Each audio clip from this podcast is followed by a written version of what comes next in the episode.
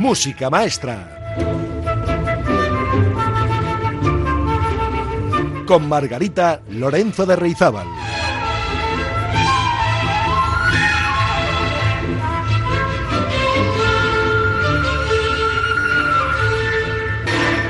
Hola amigas y amigos, aquí estamos una semana más en este espacio de música clásica que busca informar, entretener y también divulgar el mundo de la música llamada culta. La verdad es que he recibido esta semana muchos mensajes de WhatsApp que agradezco profundamente, porque son los que me animan a continuar adelante. Y el feedback que recibo de ustedes es siempre muy positivo. Les recuerdo el número de teléfono de este programa, que es el mismo que el de La Traviata, que también conduce una servidora, pero los miércoles. Anoten el número 688-713-512.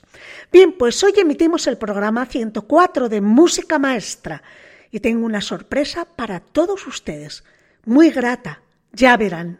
¿Qué tienen en común un clarinete, un fagot, un oboe, un saxofón y un clarinete bajo? ¿Lo saben? Claro, son todos instrumentos de viento, pero además todos forman parte de la familia de viento madera. Pero aún tienen una característica en común más que los hace únicos. ¿Qué será? Pues sí, efectivamente. La respuesta es que son instrumentos que emiten el sonido a través de una caña, son todos instrumentos de caña. Alguno de ellos emplea una caña doble, dos cañas de madera trapezoidales colocadas de forma adyacente, con una pequeña apertura entre ellas por donde pasa el aire. Los instrumentos de doble caña son el fagot y el oboe. El saxo y el clarinete solo emplean una caña que va sujeta a la embocadura del instrumento. Bien, pues hoy he invitado al programa a un grupo de músicos profesionales jóvenes que han iniciado en 2019 su andadura como quinteto de cañas y que causan sensación allá por donde pasan por su calidad instrumental, su empaste sonoro y una cuidadísima puesta en escena. Se trata, amigas y amigos, del quinteto de cañas Oreca, el Oreca Red Quintet. Es una formación, el quinteto de cañas Soreca, que nace en la ciudad de Donostia, San Sebastián, está integrada por cinco músicos de diferentes puntos de la península ibérica. Galicia, País Vasco, Cataluña y Castilla y León. Y ustedes se preguntarán, ¿y por qué Margarita nos trae este quinteto al programa? Bueno, pues son dos los motivos que me han llevado a invitarles. Por un lado, porque creo que hay que apoyar a los músicos jóvenes que egresan de nuestros centros superiores musicales. En este caso, todos ellos están graduados en sus instrumentos por el Centro Superior de Música del País Vasco, Musiquene, que es donde yo les conocí, ya que han asistido a varias de las asignaturas que imparto allí. Y por otro lado, porque la gente con talento y sueños merece que les demos oportunidades de mostrar lo que valen. Y eso quiero hacer yo con ellos, hacerles visibles desde mi modesto altavoz radiofónico. Déjenme que se los presente. Son Nicolás Cabaleiro, desde Galicia, Aitor Aburto, de aquí del País Vasco, Ignasi Candelas, de Tarragona, en Cataluña, y Raúl Pérez y Eduardo Villarroel, de Burgos, en Castilla y León. Bienvenidos a Música Maestra. Bien, para que todos los oyentes sepan de qué instrumentos estamos hablando, podéis presentar cada uno el vuestro con sus características más relevantes. Por ejemplo, Nico, empieza tú. Tú tocas el oboe. ¿Por qué el oboe?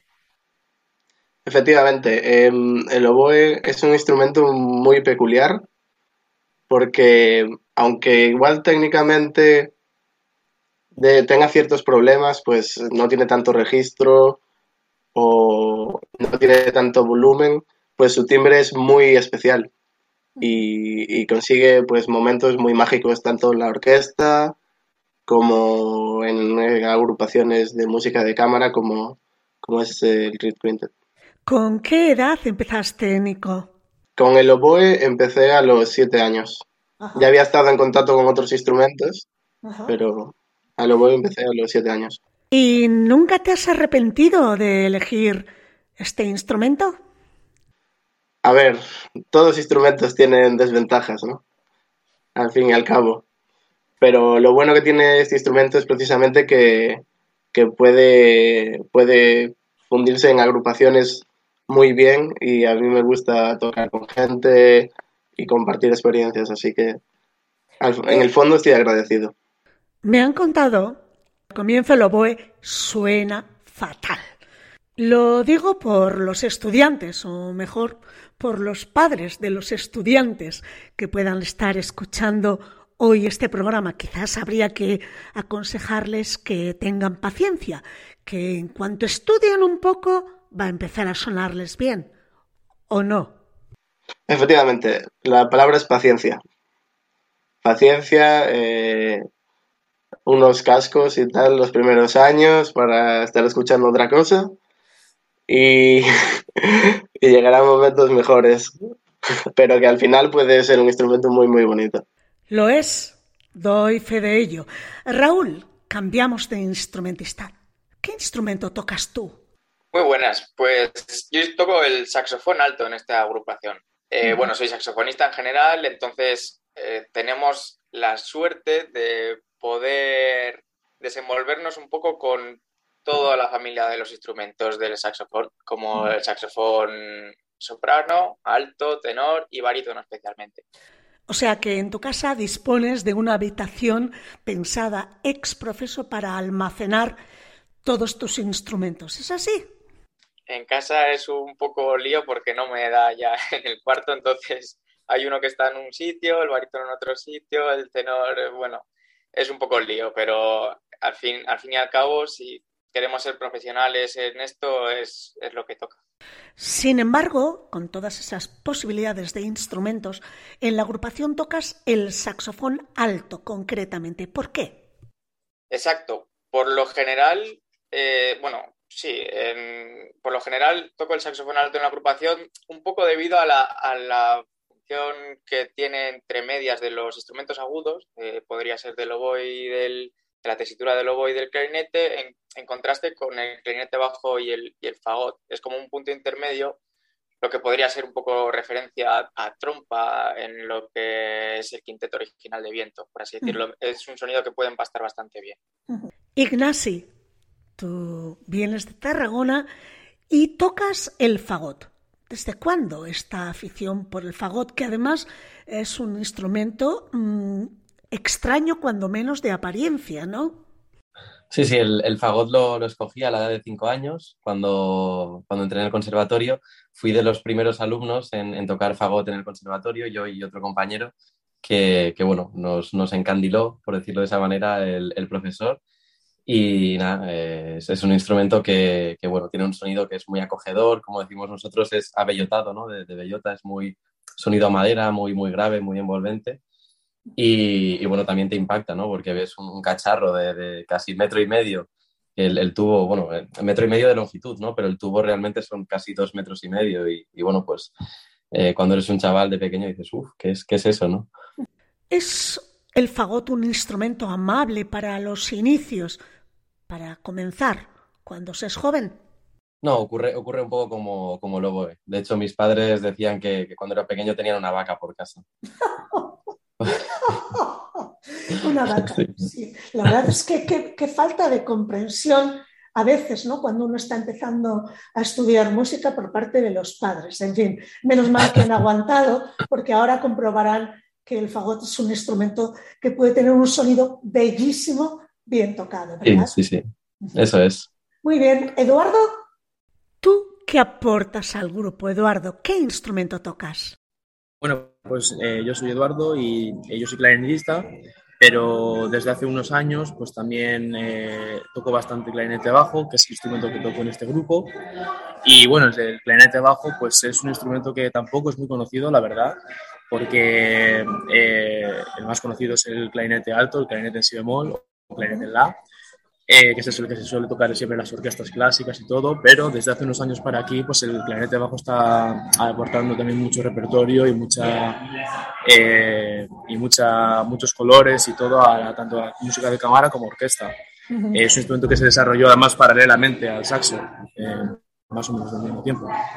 Bueno, tenemos que pedir disculpas a nuestros oyentes porque Eduardo ya habrán escuchado que tiene mucho ruido de fondo, es porque en este momento no está en España, está en Estados Unidos, concretamente conectado conmigo a través del ordenador y está en el hall del hotel. Así que, bueno, vamos a ver si conseguimos aislarte un poquito más para escucharte mejor. Sí, sí, sí, efectivamente. Estoy ahora justamente en Nueva York y, bueno, estoy en el hotel, se me escucha un poco mal y hay un poco de ruido ambiente, ya lo siento.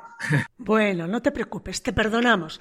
Nos quedas tú, Aitor, clarinetista del grupo. ¿Qué nos cuentas? ¿Te has arrepentido alguna vez de elegir el clarinete? Pues la, verdad es que no, ¿eh? La verdad es que eh, siempre he estado bastante enamorado del clarinete.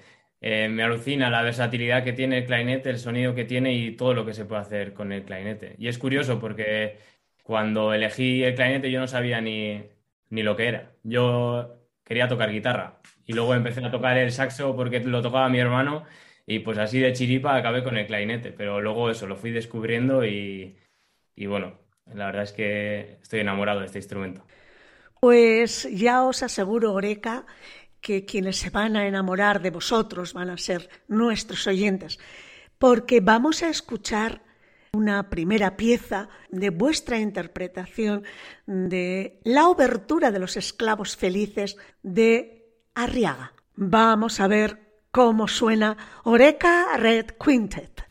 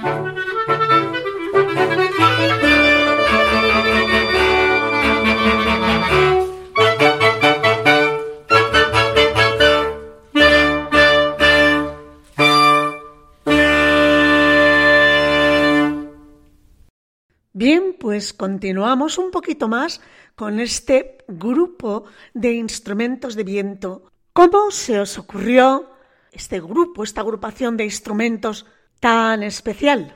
Bueno, pues eh, eh, todo surgió una vez que estábamos, bueno, nosotros ya nos conocíamos en el conservatorio, éramos amigos y una vez que estábamos, eh, pues siendo sinceros, tomando algo tranquilamente por ahí, Tomando, perdona, será tomando unas cañas. Por eso, ¿no? Imagino yo que se surgió lo del grupo de, cañas, ¿no? Exactamente, de ahí surgió, de ahí surgió. No, pero sí, eh, estuvimos hablando pues, para hacer alguna agrupación y vimos que había un grupo que casi ninguno conocía, que era un quinteto de cañas. Había un grupo en Holanda bastante bueno que hacían cosas eh, pues interesantes, diferentes, como coreografías y tal, nos empezamos a informar y nos empezó a gustar. Y eso, vimos que era una agrupación poco común y también dijimos, joder, pues mira qué oportunidad para, para hacer algo diferente, algo nuevo y, algo también con, fundamento. Entonces, pues cogimos eh, la asignatura de, música de cámara con esta agrupación y ahí empezamos a ensayar muchísimo y de ahí hasta, hasta hoy. Hay una cosa que me gusta mucho, Ignasi, es que vuestro nombre es Oreca, equilibrio en euskera, y decís que es el principal valor que queréis transmitir, es decir, ese equilibrio tanto a nivel emocional como corporal y mental. ¿Por qué crees que el equilibrio es tan importante en la vida de las personas? ¿Por qué elegir este nombre? En particular. Seguro que, hay detrás alguna anécdota o alguna idea de interés para dar nombre al grupo, ¿no? Eso es, el, nombre guarda relación con el primer eh, programa de concierto que, presentamos cuando, cuando, decidimos hacer la formación y preparar un, programa ¿no? para, para, ir a buscar salas de conciertos que nos quisieran programar, eh, que el título del, del, programa es Introspección, un viaje a nuestro interior y lo que buscaba era efectivamente eso, ¿no? Buscar como un espacio único, un, un elemento unificador, un hilo conductor eh, a través de monólogos eh, donde nosotros explicábamos un poco las obras de manera un poco indirecta para hacer al público pues eh, crear esa, esa, idea, ¿no? De, de qué podían escuchar o, qué sensaciones o qué imágenes se podían llevar a la cabeza y de ahí salió pues la idea de, pues mira, vamos a presentar un equilibrio, ¿no? Un equilibrio emocional donde pongamos un poco en, en relación pues todas las emociones que, poseemos ¿no? los, seres humanos y que creemos que son tan, tan esenciales en, eh, bueno, de, controlar y de, expresar, de, escenificar también nosotros. Eh, un poco, ¿no? Pues mostrar esto. Entonces, pues de ahí surgió, ¿no? Decir, pues creemos que Oreca es un buen nombre, ¿no? Para, definirnos en ese sentido. Nico, eh, ¿por qué creéis que esta formación instrumental, Quinteto de Cañas, ha tenido tan poco predicamento entre los compositores de la música occidental. Diciéndolo de un modo más claro, ¿por qué creéis que los grandes compositores de la música, como Beethoven, Brahms, Mozart, eh, no pensaron en escribir para un grupo de cañas o algo similar? Porque algunos instrumentos de los que presentáis vosotros no existían, por ejemplo, durante el clasicismo, ¿no? Mm. Sí, a mí el motivo principal que se me ocurre está relacionado con eso, precisamente. Igual no disponían de los instrumentos de la familia que pudieran agruparse para justo enlazarse como lo hace el cainete bajo en su registro, sustituyendo la trompa y posiblemente eran los instrumentos de los que disponían, ¿no? Que en aquella época era siempre un poco eh, tirar de lo que se tiene para poder componer de lo que hay en la corte. Así es. Eh, tengo entendido, Nico, que bueno, que estás estudiando en Mannheim en este momento, ¿no? Dime una mm. cosa, eh, ¿qué has encontrado fuera de España en la formación musical que, que no hayas encontrado aquí? Mm, interesante. Te lo voy a poner fácil, Nicolás. Mira, eh, cuando yo era estudiante, realmente en España estábamos, bueno, años luz de lo que se estaba estudiando en la formación que se recibía en Europa, pero años luz. Sin embargo, actualmente, bueno, desde hace ya un par de décadas, poco a poco, los estudiantes y los músicos españoles salen a estudiar fuera y pueden afrontar los retos europeos cada vez con menos complejos, por no decir ninguno. Eh, por eso yo te pregunto, eh, ¿realmente es necesario salir fuera a estudiar en este momento? ¿Vas buscando el profesor en particular? la institución que te pueda aportar algo. ¿Qué buscáis cuando salís fuera? A ver, en Alemania en concreto, yo creo que por, la cultura propia del país, la valoración de la música es mucho más grande. Entonces, hay más oportunidades, eh, tanto a nivel de trabajo como de encuentros musicales. Hay mucha más vida de la que tú te puedes nutrir que en España hay profesionales muy buenos, pero igual no es tan intensa la vida cultural y musical que, puedes tener. Yo aparte personalmente también he venido porque el profesor es muy bueno. Eso es. Eso tengo entendido, que buscáis fundamentalmente a la persona, no al maestro, ¿no? Eso es importante. Eduardo, tú también eh, estás estudiando en Holanda, ¿no? En Tilburg. ¿Has encontrado lo que buscabas en Holanda? Sí, de momento estoy muy contento y bueno, sobre todo lo que hablaba un poco Nico, eh, a diferencia de España, también lo que yo he encontrado fuera es más oportunidades, eh, más oportunidades de tanto conciertos de música de cámara como eh, orquestas, como simplemente hacer audiciones a, orquestas profesionales u otro tipo de, actividades laborales. Entonces, pues bueno, yo creo que la cultura en general, no solo la música, sino el arte en general, está más valorado y bueno, yo creo que es un poco algo que tenemos que, meditar en España y, y, bueno, intentar que poco a poco pues, se vaya valorando más, ¿no? Porque, eh, bueno, eh, siempre tenemos que ver otros modelos, ¿no? De, en otros países en los que funciona mejor. Sí, tienes razón. Esto de mirarse el ombligo tampoco es bueno, ¿no? Siempre interesa conocer y hacer una inmersión en lo que hay, sobre todo donde se hace bien, ¿verdad? Observar, llegar, aprender de todos y luego mm, volverte con ello o quedarte con ello para usarlo lo mejor posible. El aprendizaje consiste en eso, ¿verdad? En ser una esponja y acercarse a todo el conocimiento que uno pueda. Eh, Aitor, ¿qué música os gusta tocar al quinteto? ¿Y qué música os gusta escuchar? ¿Son la misma música?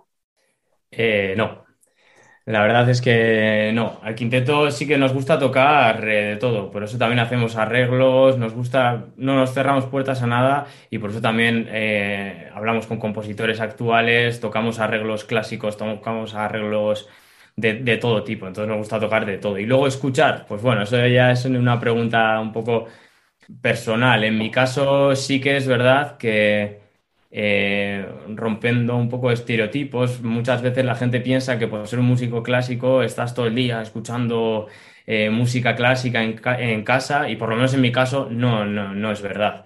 Eh, sí que nos apasiona la música clásica, eso está claro, por eso nos dedicamos a ello, pero también estamos conectados con la música de hoy, en día. Nos gusta la música pop, el jazz, el rock, todo tipo de música. Y además Personalmente considero que para los músicos clásicos eh, escuchar música de hoy día y de todo tipo es esencial, esencial. Pues estoy de acuerdo contigo, Aitor. A mí me gusta de todo. Eh, y además lo bailo todo excepto la música clásica y a veces también. Pero quiero decir que yo creo que cuando uno es amante de la música tiene que amar todas las músicas. Yo solamente le pido a la música que esté bien hecha y bien interpretada. No sé vosotros lo que le pedís. Por cierto, he tenido la oportunidad de escucharos en concierto y el empaste del grupo funciona muy bien. Quizás sea porque todos dependéis de, una caña para la producción del sonido. Las cañas las hacéis vosotros, ¿verdad? ¿O no? Eso es, eso es. Raúl. Sí, eso es. Bueno, eh, eso hay como dos, grupos, ¿no? En este caso.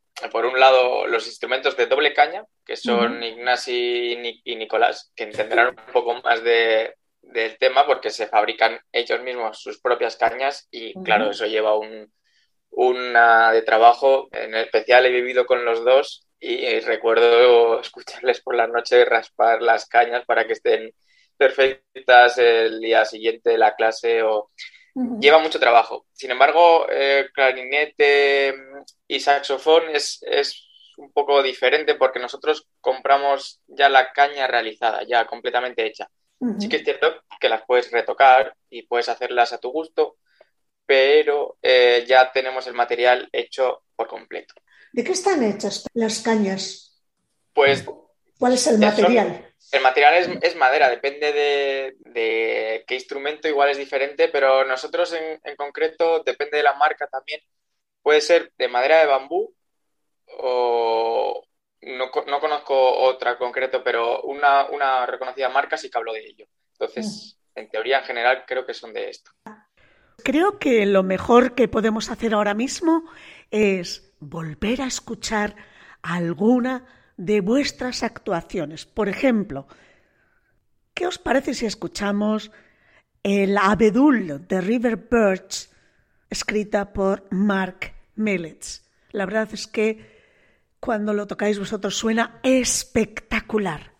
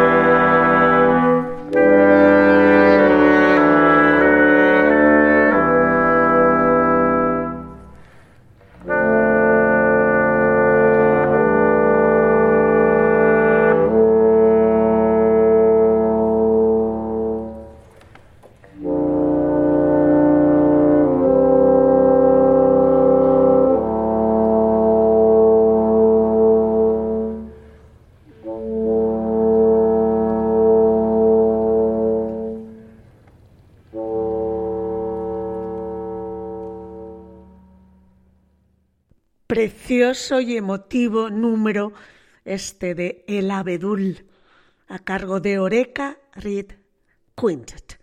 Y continuamos un poco ya en la recta final de nuestra entrevista con este simpático y joven grupo de talentosos instrumentistas de viento de caña.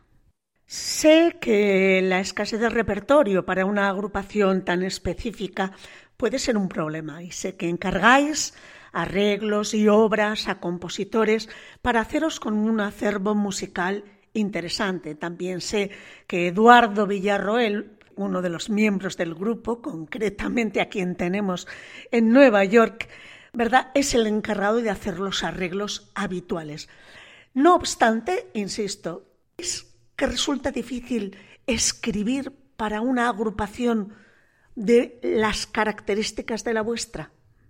Sí, a ver, yo creo que básicamente es un poco a través de, o a raíz ¿no? del desconocimiento de, estos instrumentos, como puede ser, por ejemplo, el bajo o el fagote incluso a veces, pues es darle mm, el, protagonismo que, pueden merecer en este grupo, o, por ejemplo, buscar también otra de las dificultades, vaya, que, puede haber, que puede haber, es buscar la, el empaste, ¿no? Cómo, cómo cuadrar estos instrumentos, porque por ejemplo, en un quinteto de viento, de, viento clásico está muy definido, ¿no? Quién es la voz eh, central, quién es la voz superior, quién realiza los acompañamientos. Pero claro, aquí si tienes al oboe, por ejemplo, y al clarinete, que son los que normalmente están por arriba, pero muchas veces también se, se puede optar al saxo como, como voz principal, eh, a veces también como, como, acompañamiento. Yo creo que el problema mayor es eh, buscar esa relación ¿no? tímbrica de, de equilibrio también de, de, las, de las voces. Así es. Si cada uno de vosotros sois de una parte del Estado, porque venís, como he dicho antes, de Cataluña, del País Vasco, de Castilla y León. Mm, ¿Cuál me dejo? Porque sé que son cuatro. Y de Galicia, perdona, Nico. No pasa nada. Pues, eh, ¿cómo os apañáis para ensayar, para coordinar los proyectos que salen? Tú mismo, Nico. Pues, básicamente, eh, ya llevamos un trabajo hecho encima bastante grande. Cuando comenzamos el grupo nos pusimos a, a mil porque queríamos que, que, tuviera mucho éxito. Entonces leímos mucho repertorio y aún a día de hoy eh, nos sigue sirviendo porque aún algunos no lo hemos interpretado en concierto. Y luego, pues, llevamos el, la idea un poco como de las orquestas profesionales de encuentros, cuando, cuando tenemos un concierto o varios conciertos, pues hacemos un encuentro unos días antes y practicamos las obras que vamos vayamos a interpretar en, en, esos, en esos conciertos. Raúl, ¿para cuándo un oreca sextet u octet o un ensemble solo de cañas? Porque ensembles solo de tubas, a verlas las hay, es verdad, como las megas, Nico, pero yo he oído un concierto con, no me acuerdo si eran 50 o 60 tubas. ¿Es posible, os imagináis, un ensemble solo de instrumentos de cañas? Pues lo cierto es que no, no, nos lo hemos planteado, pero sí que es una buena idea. Y, y es cierto que siempre intentamos eh, hacer cosas nuevas, ¿no? Porque la formación da para ello, eh, como, como, bien viste el concierto con, con orquesta, con, con, la banda, pueden surgir proyectos de acompañamiento a, a, solistas, no sé, es algo que se puede, se puede expandir y por qué no hacer un Oreca Beat Sextet o, o, lo que, o lo que venga. Lo que venga, ¿no? Estáis abiertos a todo, porque además de decís que la, la, innovación es una de las ideas o la filosofía que perseguís en el grupo, ¿no? También hay que perseguir los sueños, chicos. En esto consiste la vida del músico. Y justamente es es ese, el motor que nos mueve a seguir adelante. Eh, me gustaría saber hasta dónde llegan vuestros sueños para este Oreca Red Quintet. Eduardo. Sí, eh, bueno, eh, nosotros hasta ahora pues hemos trabajado casi siempre juntos, ¿no? Y ahora pues tenemos la dificultad de estar cada uno en, en, en un punto diferente de, del mundo eh, pero bueno, eh, a corto plazo, eh, el momento, ha llegado el momento de decidir un poco que cada uno siga un poco su trayectoria personal, eh, porque cada uno, pues unos estamos dedicando a la, a la, docencia, otros pues igual quieren todavía estar un par de años intentando acceder a orquestas profesionales o lo que sea, pero siempre combinándolo eh, con, pues, con el quinteto, ¿no? Eh, cierto es que cada uno estaba en un punto en su carrera respecto al año y nos enfocábamos en nuestro proyecto personal como idea, como idea principal. Uh -huh. Ignasi, ¿crees se puede aspirar a vivir de la música de cámara? A ver, es, complicado, ¿eh? Realmente es, es muy difícil eh, dedicarte, ¿no? En la actualidad únicamente a, la música de cámara y poder vivir de ello. Eh, creo que son pocos los grupos que, se pueden dedicar a ello, algún cuarteto de cuerda sobre todo y demás, pero quintetos la verdad es que conozco pocos que puedan vivir únicamente de ello. Eh, pero bueno, ¿por qué no intentarlo? ¿no? Como muy bien ha dicho Eduardo, sí que es cierto que, que ahora pues, nos dedicamos sobre todo a proyectos personales, eh, compaginándolo ¿no? con el, el, proyecto conjunto, pero sí que tuvimos un momento de, de reflexión con, bueno, de, de, reflexión conjunta también. Y, y, decidimos al final tomar esta decisión, pero se puso sobre la mesa el hecho de, de dedicarnos exclusivamente, ¿no? de irnos a hacer un máster los cinco juntos de música de cámara, pues como han hecho otros grupos que nos, nos sirvieron como modelo.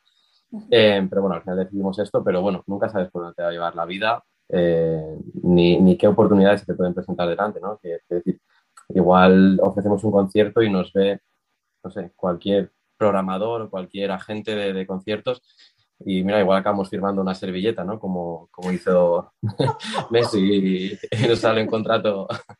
Quién sabe, la vida da muchas vueltas y muchas sorpresas. A veces es eh, más fantástica que la ficción. ¿no? Y por último, ¿cuáles son vuestros próximos proyectos? Aitor, ¿dónde os podemos escuchar? Bueno, pues de momento vamos a tener una, bueno, una pequeña gira o unos conciertos eh, por la zona de, La Rioja en verano. Y después estamos trabajando ya en, muchos proyectos de cara al año que viene. Pues todavía no hemos cerrado porque acabamos de presentar ahora el proyecto de, de Oreca Rich Quintet eh, como solista y banda y también queremos explotar eso. Tenemos un montón de proyectos en mente. También tenemos nuestro programa, primer programa que nos gustaría seguir eh, continuar con él, que es introspección. También tenemos eh, cuentos musicalizados, tenemos conciertos didácticos. La verdad es que proyectos tenemos un montón. Nosotros siempre tenemos la maquinaria encendida y la creatividad eh, a tope, así que no, no, doy fe, doy fe porque sois, sois jóvenes, pero muy bien preparados musicalmente. Os merecéis tener la oportunidad de mostrar todo lo que podéis hacer. De momento, yo sí cuento con vosotros para algunos proyectos. ¿eh? A ver si somos capaces de hacer un registro sonoro de parte de vuestro repertorio inédito. Sabéis que os quiero mucho, os aprecio. Habéis sido algunos, la mayoría, alumnos míos de alguna cosa u otra y me siento muy orgullosa de lo que estáis consiguiendo. Aunque me hace sentirme un poco viejita, porque cuando los alumnos conquistan el espacio que ocupabas tú hasta hace poco, es que hay que dar un paso atrás y dejar a la nueva generación que triunfe. Pues muchas gracias, Oreca. Solo me resta desearos muchísima suerte en vuestro futuro personal individual y colectivo también, y que sepáis que cuando tengáis algún éxito o algo importante que contarnos, estos micrófonos están a vuestra disposición. Adelante, siempre adelante, como decía Mario Benedetti. Pues nada, eh, agradecerte a ti, Margarita, por, por invitarnos a, este programa, a esta entrevista. Y nada, pues que sepa todo el mundo que Oreca Quintet está ahí para lo que, para lo que necesiten, que siempre vamos a estar con nuevos proyectos, nuevas ideas, intentando hacer eh, pues, música al mejor nivel, al primer nivel posible. Y nada, es que ricasco.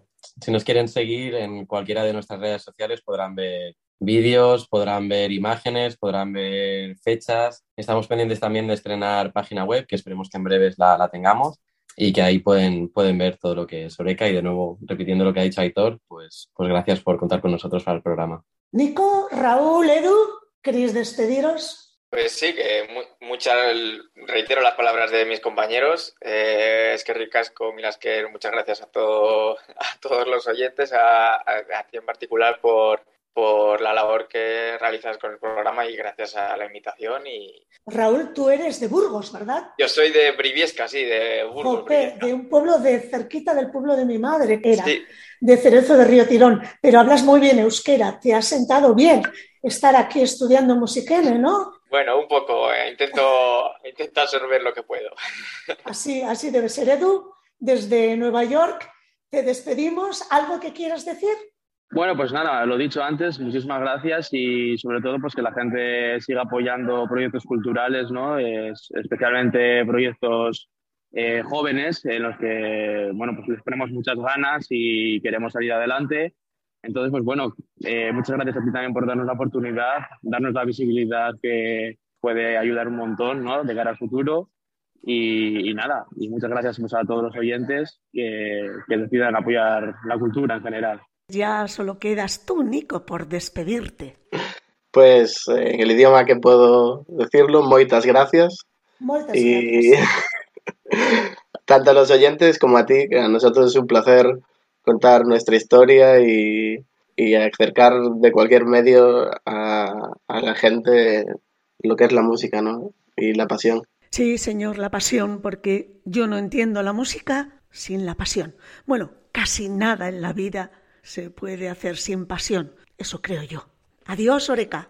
Y como hoy hemos hablado mucho y escuchado poca música, esta recta final del programa va a ser exclusivamente sonora. Sonora musical, quiero decir, para abrir boca, una pieza muy divertida del compositor norteamericano Leroy Anderson, Fiddle Faddle, que además es una versión muy especial de la Orquesta Sinfónica de la Radio Ucraniana dirigida por Volodymyr Sheiko, grabado en directo en junio de 2018 en Kiev, cuando aún se podía vivir en paz y libertad en aquellas tierras. Ojalá cese esta invasión de Ucrania y permitan a sus gentes vivir tranquilos y disfrutar de música como esta.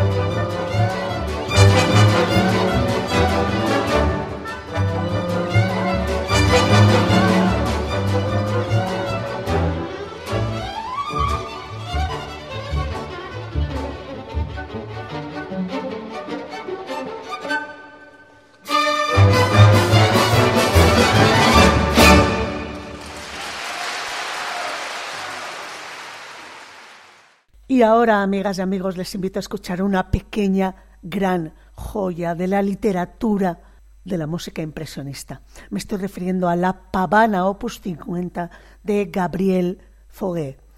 La vamos a escuchar a cargo de la Boston Symphony Orchestra bajo la dirección de Seiji Osawa con el coro del Tanglewood Festival.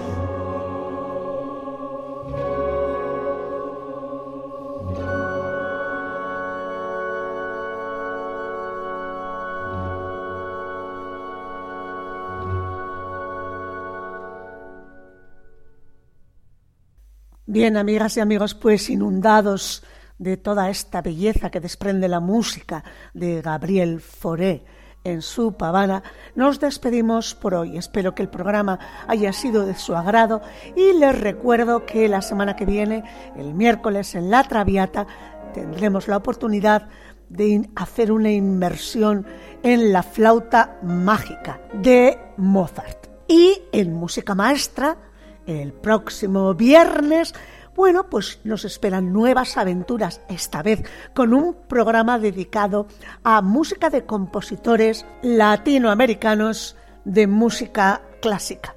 Ya verán cómo lo van a pasar muy bien. Y solo me resta recordarles el WhatsApp. 688-713-512 para que dejen ustedes los mensajes que consideren oportunos para este programa. Intentamos mejorar cada semana y gracias a ustedes y a sus consejos lo vamos consiguiendo. Nada más, amigas y amigos, que la música les acompañe. Agur.